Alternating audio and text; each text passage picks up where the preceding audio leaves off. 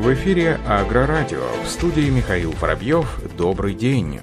Российская льняная отрасль будет модернизирована. Заместитель гендиректора Росагролизинга Александр Сучков вместе с членом правительства Ивановской области, директором департамента сельского хозяйства Денисом Черкесовым побывал на крупнейшем в стране заводе по производству оборудования для льняной отрасли, заводе имени Королева. Об этом сообщается на официальном сайте компании. В настоящее время выпускаемое заводом оборудование рассматривается под пилотную сделку модернизации льнозаводов в Тверской Тверской области, являющийся одним из лидеров по производству льна. Александр Сучков отметил готовность завода к модернизации льняной отрасли при поддержке льготных программ Росагролизинга. После посещения завода стороны провели совещание и подвели итоги совместной работы Росагролизинга с Ивановской областью. В рамках рабочей встречи представитель Росагролизинга подчеркнул, что за период 2002-2019 годов компания инвестировала в регион почти полтора миллиарда миллиарда рублей поставила более 1150 единиц сельхозтехники, в том числе в 2019 году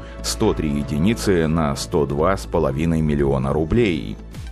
С 2021 года локализацию сельхозтехники будут оценивать в баллах. На совещании в Совете Федерации зам главы Минпромторга России Александр Морозов уведомил о завершении подготовки к переводу оценки степени локализации производства сельскохозяйственной и строительной дорожной техники на бальную систему. Об этом сообщается на официальном сайте Ассоциации Роспецмаш со ссылкой на ТАСС и зам главу Министерства Александра Морозова. Александр Морозов пояснил, что до конца года система оценки будет окончательно готова, с 2021 года оцениваться будет степень локализации каждого отдельного вида выпускаемой техники, а не в целом производителя. Как сообщалось ранее, с начала года в силу вступило новое постановление правительства России, вводящее в бальную систему для локализации сельхозтракторов. Кроме того, Александр Морозов также сообщил, что за 6 месяцев этого года выпуск российской сельхозтехники вырос на 17% по сравнению с аналогичным периодом прошлого года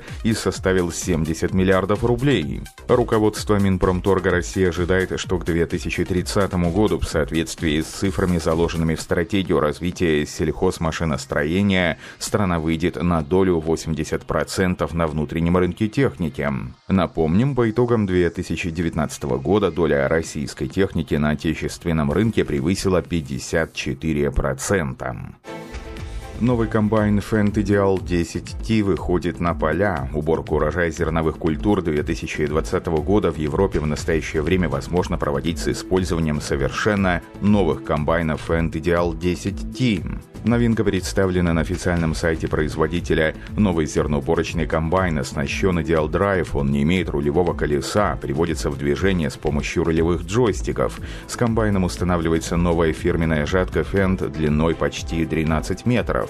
Комбайн следует основному принципу работы – больше мощности, меньше усилий. Fendt Ideal 10T оснащен высокопроизводительным двигателем MAN 16,2 литра с максимальной мощностью 700 590 лошадиных сил, который соответствует европейскому уровню выбросов и экологичности Stage 5. Мощный шестицилиндровый двигатель имеет турбонагнетатели с изменяемой геометрией турбины. Вместо рулевого колеса пользователь управляет комбайном с помощью специального джойстика на левом подлокотнике. Левая рука поворачивает, а правая управляет скоростью. По заверению руководства компании, управление интуитивный отклик джойстика пропорциональной скорости движения и углу поворота рулевого колеса на машине. Это позволяет оперативнее, легче и безопаснее контролировать машину и управлять техникой в любой ситуации.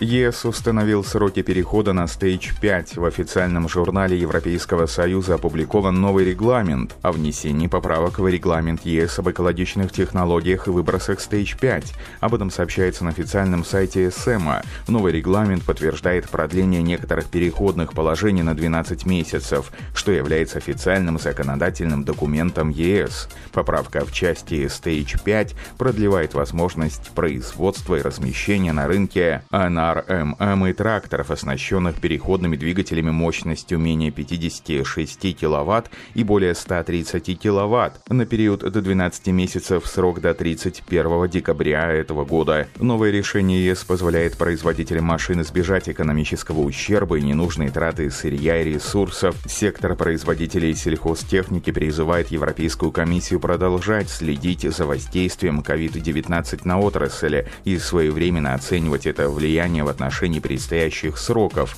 представляя новый отчет в парламент и предпринимая новые законодательные меры в случае необходимости.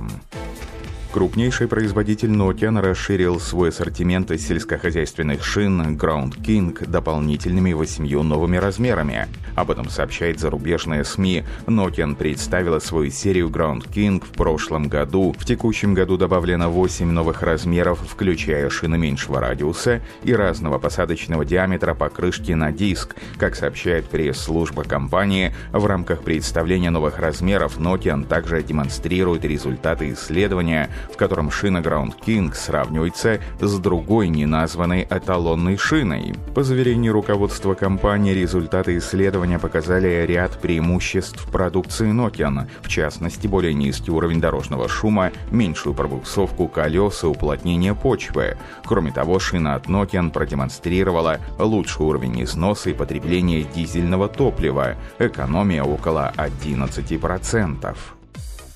На заводе двигателей КАМАЗ введен в промышленную эксплуатацию беспилотный робот-тягач с фиксированными маршрутами на два конвейера сборки двигателей. Об этом сообщается на официальном сайте производителя. Как сообщает пресс-служба КАМАЗ, робот в заводском обиходе, получивший имя «Регина», работает по двум кольцевым маршрутам с остановками на рабочих позициях. Из цеха отгрузки покупных комплектующих доставляет детали на конвейер сборки двигателей V8 и на конвейер сборки R6.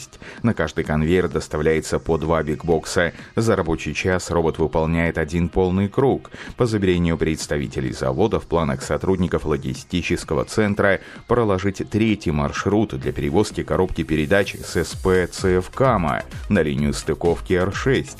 Напомним, что это второй тягач-беспилотник на производстве КАМАЗ. Первый работает на автомобильном заводе, совершая рейсы с центрального склада на межконвейерную зону. Днем беспилотник перемещается перемещается по маршруту, а ночью встает на подзарядку. Беспилотник способен обеспечивать обработку информации дистанционного зонирования за счет лидаров и видеокамер, благодаря которым он перемещается по заводу, ориентируясь на имеющуюся дорожную разметку. Австрийская компания «Мамут» представила новый уплотнительный трамбовщик «Сила Компакт». Машина «Сила Компакт» предназначена для трамбовки уплотнения силосной массы. Приспособление имеет рабочую ширину захвата 2-2,5-3 метра. Производитель также предлагает возможности выбора между гидравлическими или гидравлически регулируемыми моделями. Трамбовщик «Мамут» изготовлен на основе задненавесной дисковой конструкции, так что при трамбовании, уплотнении силоса создается идеальный эффект глубины. Кроме того, конструкции приспособления предусмотрено изменение расстояния между отдельными дисками. Общий вес модели варьируется в зависимости от агрегатируемого транспортного средства. Один из крупнейших производителей сельхозтехники, холдинг «Гомсельмаш», подвел производственные итоги за полугодие. Об этом сообщается на официальном сайте производителя. По заверению руководства компании, предприятие увеличило внутренние поставки сельхозтехники и продуктивно сработало в секторе экспорта сельхозмашин. Как сообщает пресс-служба «Гомсельмаш», несмотря на то, что производственный сезон на предприятиях холдинга еще не завершен, ключевые показатели экономического развития флагмана Беларуси белорусского сельхозмашиностроения за первое полугодие этого года, которое превышает прошлогодние, уже убеждают в том, что он станет продуктивным как по количеству выпущенной, так и по объемам поставленной потребителям продукции. Темпы роста экспорта за январь-июнь 2020 года составили 105% к аналогичному периоду прошлого года. Уже обеспечено увеличение объемов поставок к уровню прошлого года в Молдову и Узбекистан. Впервые техника отгружена в Зимбабве Зимбабве и Армению. Во втором полугодии 2020 года планируется сохранить положительные темпы производства и поставки продукции на внутренние и внешние рынки. На этом все. Оставайтесь с нами на глав Пахарем.